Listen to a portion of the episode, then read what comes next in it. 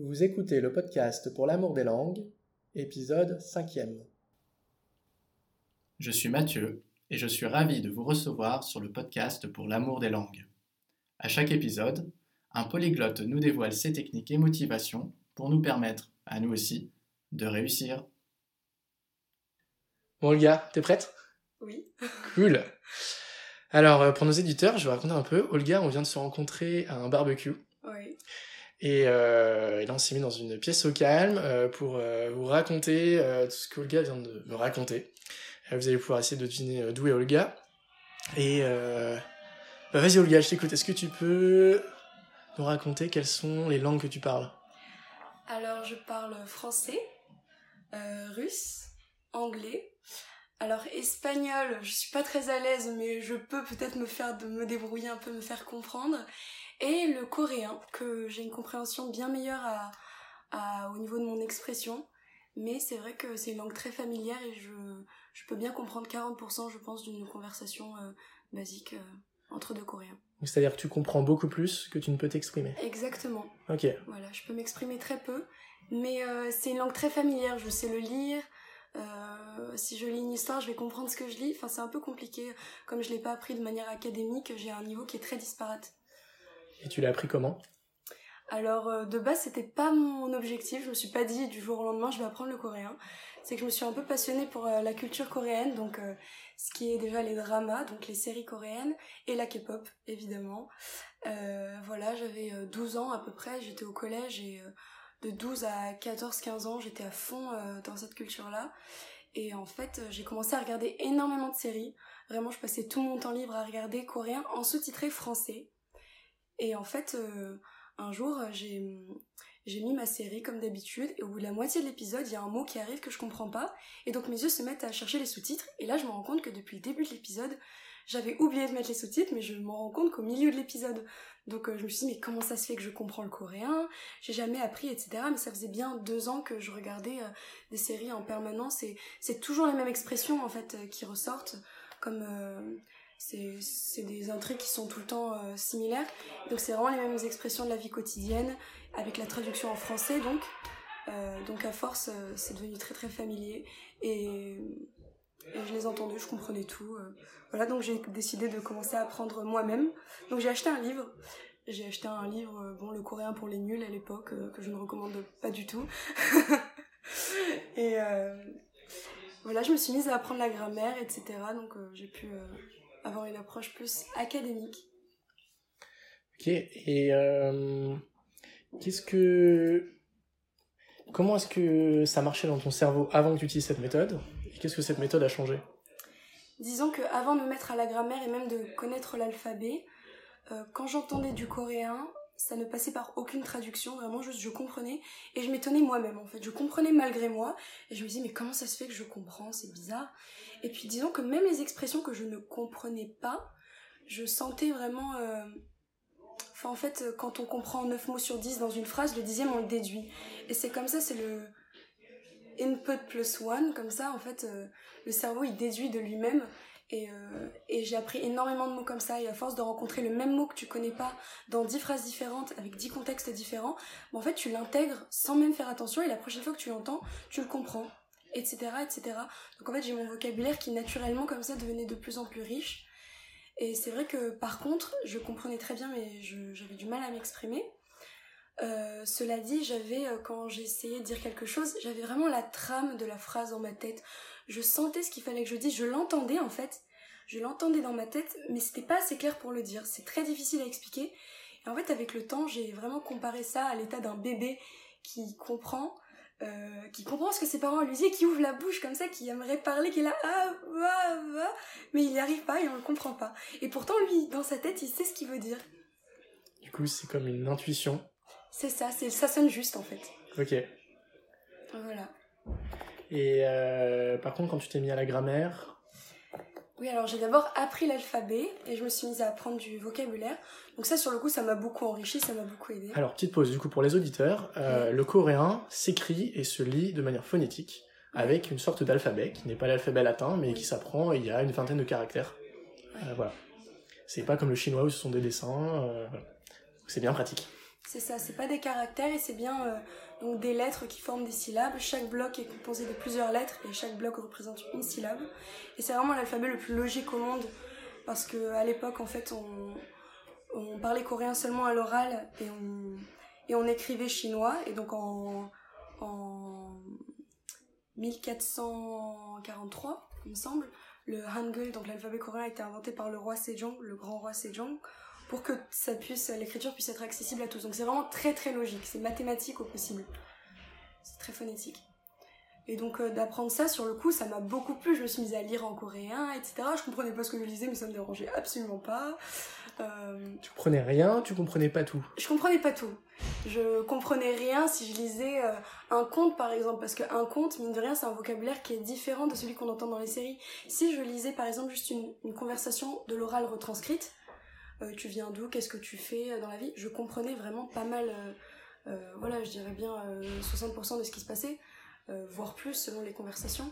Mais par contre, quand il s'agissait de, vocabulaire plus spécifique ou de, enfin dans les contes par exemple, c'est un vieux coréen qui est utilisé, c'est pas du tout les mêmes terminaisons, etc.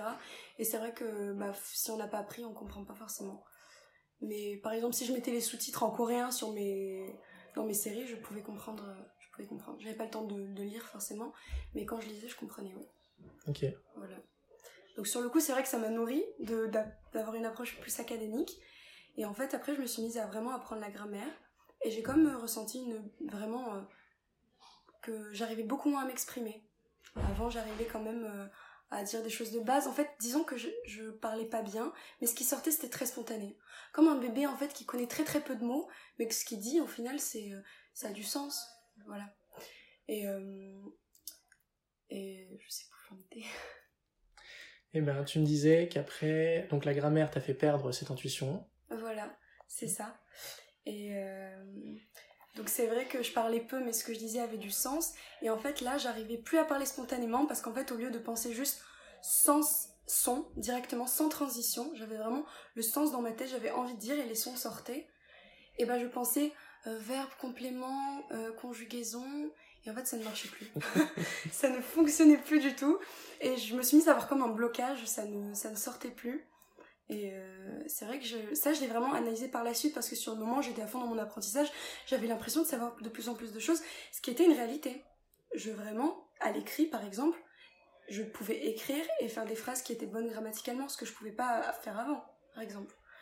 Euh, mais en fait, donc sur le moment, j'étais contente, je savais de plus en plus de choses, je connaissais de plus en plus de vocabulaire, mais au final, j'arrivais moins à m'exprimer, j'avais moins cette fluidité, et je comprenais pas pourquoi, et c'est que maintenant, en fait, en ayant découvert euh, euh, ce que c'était l'acquisition, naturelle de la langue, surtout comment ça se passait chez l'enfant, etc.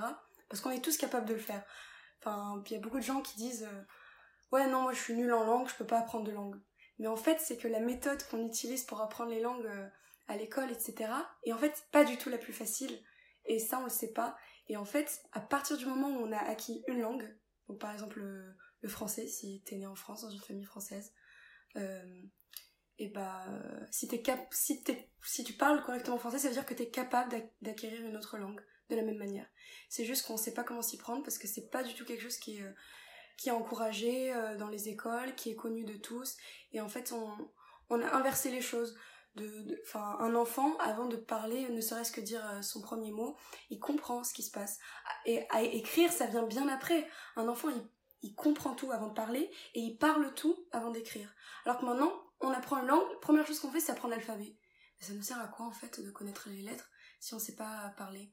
Et en fait, c'est vraiment cette approche à l'envers qui fait que c'est très dur, en fait, et au final, il n'y a que les personnes qui vraiment ont des grandes facilités, comme on dit, qui arrivent avec la méthode vraiment traditionnelle qu'il y a dans, dans les écoles, etc., à vraiment devenir bilingue, alors que c'est quelque chose, normalement, qui est vraiment à la, à la portée de tous d'apprendre une nouvelle langue. Et tu me parlais d'une théorie qui parle de ça? Oui, alors c'est le docteur Steven Krashen qui a fait des études en, en 1970 sur ça. Et c'est vrai qu'il a pris des classes, je me souviens plus euh, très précisément, mais il a pris, euh, il a séparé des classes. Euh, une avec laquelle il a utilisé la méthode traditionnelle qui s'utilisait dans les écoles, et l'autre cette méthode, cette, ce qu'on appelle the natural approach, méthode naturelle, on pourrait dire, voilà, qui regroupe plein d'autres méthodes, des techniques, etc. Donc il a appliqué ça sur la moitié d'une classe. Et en fait, ce qui est rigolo, c'est que non seulement ils avaient des meilleurs résultats au niveau de, du parler, etc., ce qui serait plutôt cohérent parce que c'est beaucoup plus axé justement sur, sur la compréhension, sur l'écoute, etc. Mais non seulement ça, mais euh, en plus, ils avaient des meilleurs résultats en grammaire. Et ça, ça a vraiment étonné tout le monde. Et surtout, ils avaient euh, retenu en moyenne, euh, je sais plus, 20% de, de, vocabulaire de plus, je crois, que les autres.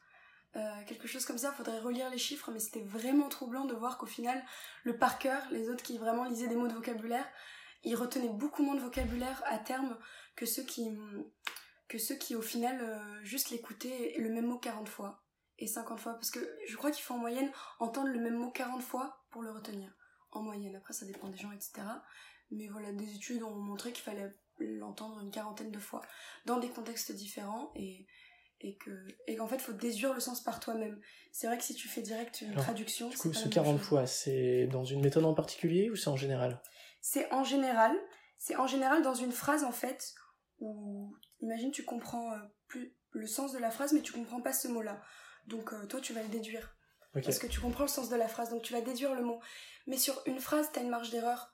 Parce que ce mot, peut-être que tu vas pas comprendre le sens exact. Et qu'est-ce qui fait en fait qu'on comprend, même dans notre propre langue, le sens exact des mots? Vraiment qu'on a les subtilités du mot, alors qu'on aurait pu se tromper et penser que c'est un sens et en fait c'est un autre.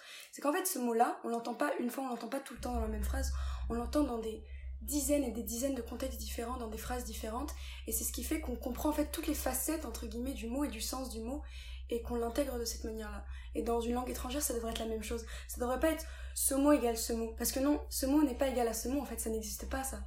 C'est euh, enfin sauf pour une table, une table, d'accord, je comprends, mais pour les mots qu'on utilise au quotidien, euh, il y a souvent des il y a souvent pas d'équivalent en fait même d'une langue à l'autre. Moi qui parle russe, parfois je suis frustrée parce que je veux exprimer quelque chose un mot russe et en fait pour ce fait j'ai besoin d'utiliser plusieurs mots français parce qu'il n'y a pas un mot qui regroupe tout ce que tout ce que ce mot regroupe en russe. Mmh. Ouais, puis à l'inverse, là je donne des cours de français langue étrangère et on nous dit de jamais donner de mots dans une autre langue que le français. Pas traduire, on leur demande de deviner, sauf qu'on leur donne entre une et cinq phrases avec le mot, pas plus. Donc en fait, ça peut pas marcher. Exactement. le problème avec ça aussi, de, parce que dans, dans la méthode naturelle, de Natural Approach, et on essaye de parler le moins possible dans, dans, dans la langue euh, native. On essaye de, de tout faire dans la langue qu'on souhaite apprendre. Au moins 95%. Si vraiment à un moment donné on sent que utiliser un mot de notre langue ça va nous, nous donner un déclic. Ou par exemple ça, ne nie pas la grammaire non plus. Si il y a quelque chose qu'on appelle pop-up grammar, la, grammaire un peu, euh, un peu pop-up comme ça, c'est vraiment des petits points de grammaire mais tout petits de 5 minutes top chrono qui viennent comme ça spontanément et on sent qu'à ce moment-là, si on l'explique, ça va faire un déclic. Mais on fait pas des cours de grammaire à proprement parler. Et donc, euh, en fait, ce qui se passe, c'est que les gens, ils font, mais comment euh, tu peux faire un cours 60, 95% pardon, dans la langue que tu veux apprendre si, euh, si tu connais pas cette langue Comment tu comprends le professeur? Et en fait, je dis souvent aux gens, est-ce que tu dois parler à un gamin de 1 an d'économie, même dans sa langue Il comprendra rien. Il va rien comprendre. Un gamin, il apprend à dire maman avant d'apprendre à dire avant d'apprendre à dire euh, meuble et avant d'apprendre à dire euh, Congo lexicomatisation. voilà.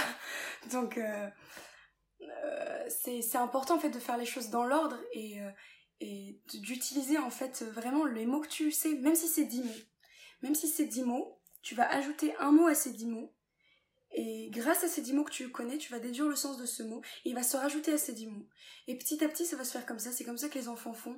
Et en fait, vouloir direct apprendre à faire des longues phrases alors que tu sais pas dire j'ai faim, c'est pas naturel. Parce qu'un enfant, la première chose qu'il dit, c'est j'ai faim. C'est. Voilà. Donc faut vraiment se, faut vraiment se mettre dans, dans la peau d'un enfant, je pense. Si on, le succès la. Clé de la réussite dans cette méthode, je pense que c'est se mettre dans la peau d'un enfant. Se dire qu'est-ce qui est le plus naturel pour moi de faire en premier? Est-ce que c'est d'aller apprendre à conjuguer le verbe euh, euh, recevoir alors que je sais pas euh, dire je mange, j'ai envie de manger? Voilà. Super. Euh, T'as testé aussi ça sur un, étudiant auquel tu donnais des cours, c'est ça? Bon, alors j'ai commencé à donner des petits cours de russe juste pour un petit complément comme ça, j'aimais bien l'idée. Et en fait, je me voyais pas du tout. J'aurais pu faire ça, sortir mes cours de la fac, faire ou même un, manuel, et faire ok, ouvrez le manuel. Bon, aujourd'hui on voit euh, les verbes, le perfectif et imperfectif. euh, aujourd'hui on voit la conjugaison au passé. Et en plus c'est ce qu'il voulait vraiment. hein. Parce qu'en fait il était très grammaire, c'est vraiment un matheux. Et ce qu'il aime dans les langues c'est ce, cette structure en fait. C'est le système, c'est la grammaire. Et ce qui fait qu'il connaissait beaucoup de grammaire russe, mais peut-être plus que moi, qui parle naturellement. Et en fait, il n'arrivait pas à s'exprimer, il alignait pas de mots. Donc, ce qui est le cas de beaucoup de monde, euh, au final, c'est un problème qu'on rencontre souvent.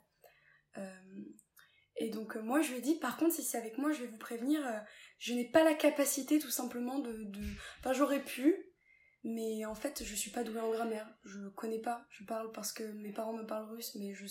À l'époque, maintenant ça va mieux, mais je savais même pas. Je savais lire, mais je lisais à deux à l'heure, puis je savais même pas écrire en russe, etc. Je connaissais pas la grammaire, simplement ça sonne juste ou ça sonne faux, quoi. Voilà. Et, euh, et donc je lui ai dit, par contre, avec moi, ça sera une méthode, ça sera déjà que oral. Que oral. L'écrit, c'est pour plus tard. Il, il m'a dit, bon, alors j'aime vraiment pas ça, mais je vous fais confiance. Et en fait, la première, euh, la première euh, leçon, ça a été les couleurs et les vêtements. Parce qu'on conseille de toujours commencer par ça. Les couleurs et les vêtements. Et en fait, euh, c'était des cours en visio. Et ce que j'ai fait, euh, c'est que je me suis énormément renseignée sur la méthode avant, parce que c'est pas évident en fait. On, malgré nous, on a cette, euh, cette, méthode d'apprentissage traditionnelle dans nos têtes, on a du mal à s'en défaire, même moi, qui pourtant apprécie beaucoup cette méthode naturelle. Et donc j'ai pris des, tous les t-shirts de couleurs que j'avais dans mon armoire, toutes les chaussettes et tout. Et j'arrivais devant la caméra, je lui faisais Ah, il est beau, en, en russe, je lui faisais Ah, il est beau ce t-shirt jaune. Et puis après, je reprenais un autre t-shirt d'une autre couleur, et puis je revenais, et je faisais Oh, ces chaussettes jaunes, elles sont belles aussi. Et à la fin de la leçon, en fait, il a compris ce que c'était jaune. Il a compris, et pourtant, on n'est pas passé par le jaune en russe, ça se dit jolte. Répète après moi, jolte. Pareil, au bout d'un moment, euh, il a vu que, par exemple, une robe c'est féminin, un t-shirt c'est masculin. Il a vu que un, un, un t-shirt masculin rouge ça se dit krasny, et une robe rouge ça se dit krasnaya. Et c'est comme ça pour tout, donc au final, il, re- il comprend quoi? Il comprend même inconsciemment que le aya c'est féminin et le i c'est masculin. Et t'as pas besoin de faire une leçon pour expliquer que le aya c'est féminin, le i c'est masculin. L'enfant, il sait, il sait très bien si c'est la maison ou le maison. Et pourtant, on lui a pas appris, on lui a pas appris. Donc euh, voilà. Donc au début, il était très perplexe. Il était très très perplexe. Et en fait, euh, un cours, il me dit C'est fou, maintenant je sens que les choses que j'ai apprises, elles sortent. Avant, je les apprenais, mais j'arrivais pas à les mettre en pratique. Et maintenant, euh, et pourtant, il avait vraiment du mal. euh, euh, il était assez âgé, faut dire, donc il était vraiment enfermé déjà dans sa grammaire, etc. Et il avait du mal avec la mémoire, etc. Donc il fallait vraiment lui répéter. Lui, c'était pas 40 fois qu'il fallait lui répéter le mot comme la plupart des gens, c'était 60. Mais tant pis, on le faisait au fur et à mesure des cours. Je notais les mots qu'il ne connaissait pas. Et en fait, dans le cours d'après, j'essayais de ressortir ces mots-là dans un contexte différent. Il s'en souvenait pas. Il s'en souvenait pas, mais il faisait Oh, je l'ai entendu. Il savait pas ce que ça voulait dire.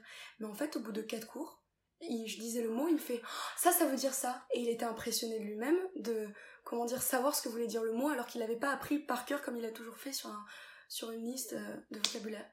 Et c'est vrai qu'au final, il a réussi à apprécier cette méthode, même si c'était pas du tout son, son truc à la base. T'as une idée du nombre de mots qu'il a appris en combien de temps? Ah, pas vraiment, parce que c'est vrai qu'on avait qu'un seul cours par semaine, déjà c'est très peu. Le problème avec cette méthode aussi, c'est qu'en fait, euh, nous on estime quand t'apprends une langue qu'un cours, euh, te payer un cours par semaine, par, semaine ça suffit. En fait, avec cette méthode, euh, faut vraiment se plonger. Faut vraiment se plonger dans la langue. Et l'idéal, c'est d'écouter beaucoup de vidéos, d'écouter des podcasts, de mettre, mettre en fond cette langue, de, de lire des livres qui sont à ta portée à partir d'un certain temps.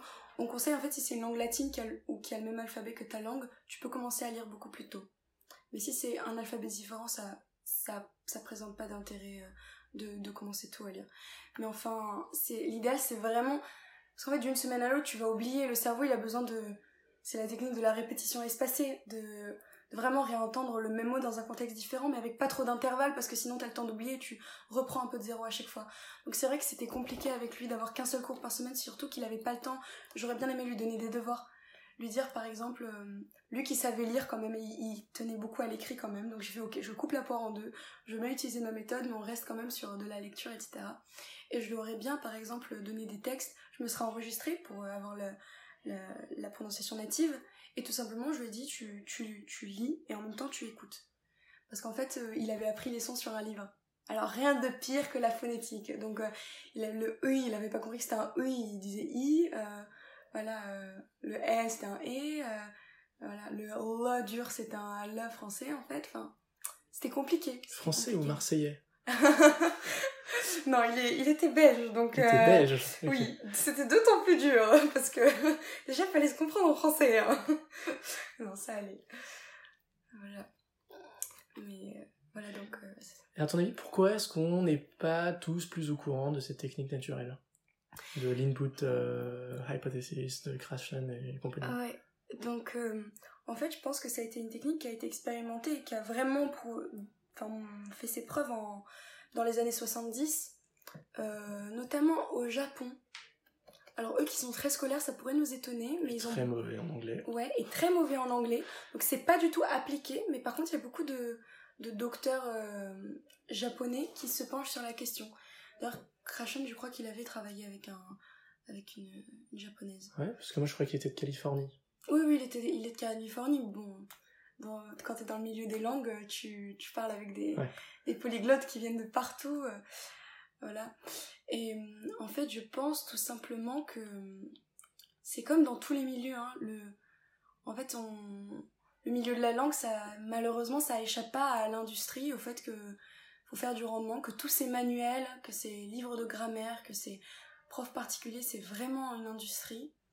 Et qu'en fait, euh, au final, quand on se rend compte qu'il faut de choses, entre guillemets, pour euh, reproduire euh, un processus d'acquisition qui est plus naturel, et ben en fait, on, on, on jetterait un peu à la poubelle euh, tous ces, toutes ces méthodes qui soi-disant sont révolutionnaires, mais qui en fait sont que du par cœur et qui sont sur le court terme. Qui sont sur le court terme, ça fonctionne, hein.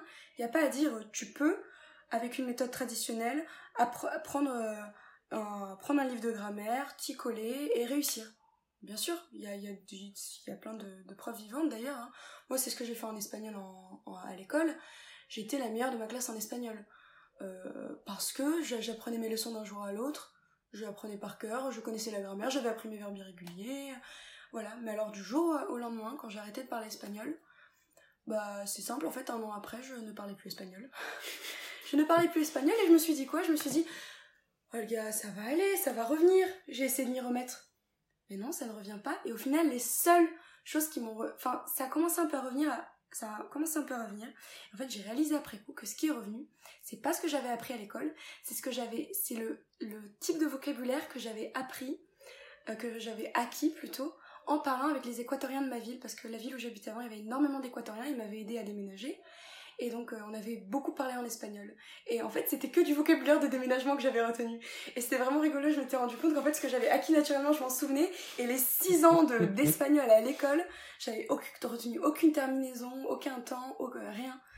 Et euh, voilà, donc ça marche, ça marche, mais sur le court terme. Ou alors, faut vraiment euh, donner du bois au feu, quoi. Faut que ça, faut, faut maintenir, euh, faut réussir à maintenir ce niveau, ce qui est pas évident. Bon après, euh, quand ça fait des années, quand même, on arrive à- il y a la mémoire musculaire entre guillemets qui, qui se met en place. Il y a ça qui joue aussi, mais voilà. Je sais plus ce que je disais avant, mais C'est super. Est-ce que tu aurais des anecdotes marrantes euh, au sujet des langues étrangères? Alors, euh, est-ce que j'ai des anecdotes marrantes? Hmm, Alors, euh, ben, en russe notamment, ce qui se passe en fait, c'est que ce qui est rigolo, c'est que j'ai pas vraiment d'accent. Parce que, ou alors tout petit, mais sur les phrases de la vie courante, etc., on n'entend pas que je suis pas russe. Puis, euh, j'ai dit ma nationalité, il fallait essayer de deviner. non Mais, euh, mais c'est très bien. Donc vous avez compris maintenant, Olga est franco-russe. Mince alors, c'est raté. Mais bon, donc c'est vrai que quand je vais en Russie, on devine pas tout de suite que je suis pas russe. Euh, voilà, que j'ai pas grandi en Russie. Et en fait, le problème, c'est qu'à un moment donné, je vais faire. euh, on va me demander d'écrire euh, d'écrire quelque chose en russe et je vais pas pouvoir parce que je sais pas écrire. Euh, Enfin, maintenant, je sais écrire, mais à un moment donné, je savais pas écrire. Pourtant, j'avais l'âge de savoir écrire, hein. c'est pas, c'est pas la question. Mais j'ai pas fait l'école en russe, donc j'ai eu le. Maman, faut aller acheter du pain. J'ai pas eu le. il était une fois. Enfin, ça, j'ai eu par, par rapport au compte, mais pas écrit, des rédactions, etc. Donc, euh, c'est vrai que parfois, euh, les gens ils captent pas que je suis pas de là-bas. Et en fait, euh, à un moment donné, je vais faire une faute de grammaire hyper obvious, comme on dit. Et, Et là, on va me regarder, non pas comme une étrangère, parce que je m'appelle Olga, j'ai une tête de russe, je parle russe, mais comme une débile mentale.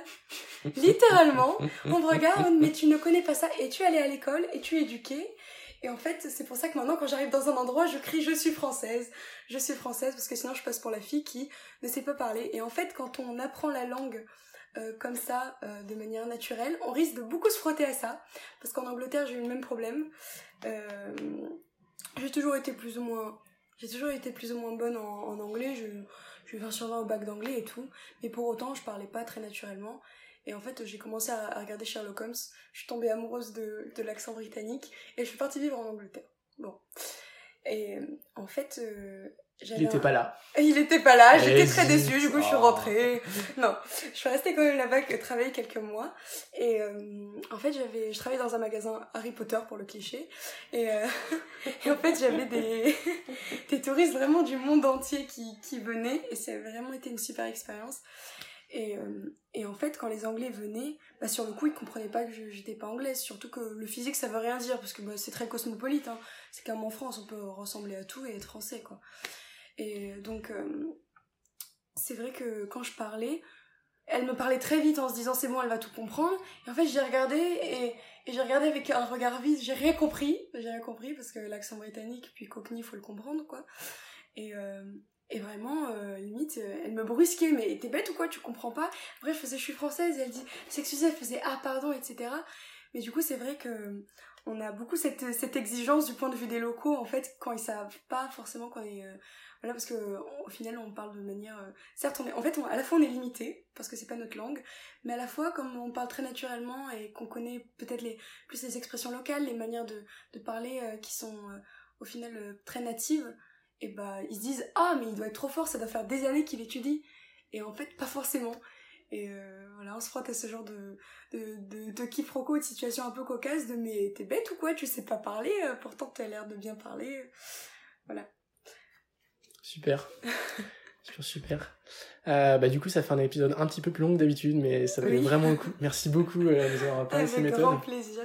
Je vais, après cet épisode, je vais te présenter euh, une app que j'ai créée. On est ça, ça a tilté dans ta tête. Où en gros, pour chaque langue, tu peux apprendre la langue en commençant par les mots qui ressortent le plus dans les sous-titres de films. Oui. Et ah tu commences que par ça. Et donc, en trois mots, tu connais 10% des mots qui sortent à l'oral. Dans la plupart des langues. En 50 mots, t'as un mot sur deux. Alors ça dépend des langues, mais c'est fou. Et moi j'apprends comme ça là. Mhm. Et en fait, dès que tu as 50-70% des mots, bah, tu peux aller lire un livre audio bilingue, qui est dans l'app aussi. Que tu as en audio, que tu as en écrit, et tu peux te balader dans une rue de Prague en écoutant du tchèque et en apprenant la langue comme ça. Euh, voilà. En plus, il y a beaucoup de. Il y a un site, euh, je sais plus comment il s'appelle, mais il propose euh, des livres en fait pour un certain panel de mots. C'est-à-dire que si t'as un vocabulaire de 1000 mots, et ben il fait un livre avec qu'un vocabulaire de 1000 mots. Génial. Puis, deux, puis 2000 mots, puis 3000 mots. Et en fait, il faut prendre un peu plus que les mots que tu connais. Et à force, ton cerveau il déduit les mots que tu connais pas et tu peux prendre euh, un livre avec de plus en plus de, vocabulaire. Ok. Donc il faut vraiment se renseigner là-dessus, c'est très utile. Bah, je vais mettre le lien dans la description. Il s'appelle comment ce site? Je sais plus, mais il faut le retrouver. D'accord. je m'en sers pas parce qu'en fait, il n'y avait pas le, il y avait pas le, le, le, comment on dit? Le contenu nécessaire en coréen. C'était surtout pour des langues euh, comme l'anglais, l'espagnol, des langues plus courantes, donc moi ça fonctionnait pas. Mais euh, pour ceux qui apprennent des langues euh, classiques entre guillemets, ou même surtout latines, et eh ben, ils peuvent avoir beaucoup de contenu de ce côté-là. Ok. Je mettrai le lien vers l'app aussi, s'appelle Hyper Polybook. Et on le trouve sur Google. Voilà, il y a une quinzaine de langues. Super. Merci beaucoup Olga. merci à toi. Et on reste en contact, ça va être cool. Ouais. Voilà, c'est la fin de cet épisode. J'espère qu'il vous a plu. N'hésitez pas à vous abonner, car le podcast pour l'amour des langues, c'est un nouvel épisode régulièrement. Pensez aussi à partager et à mettre 5 étoiles sur votre plateforme d'écoute préférée.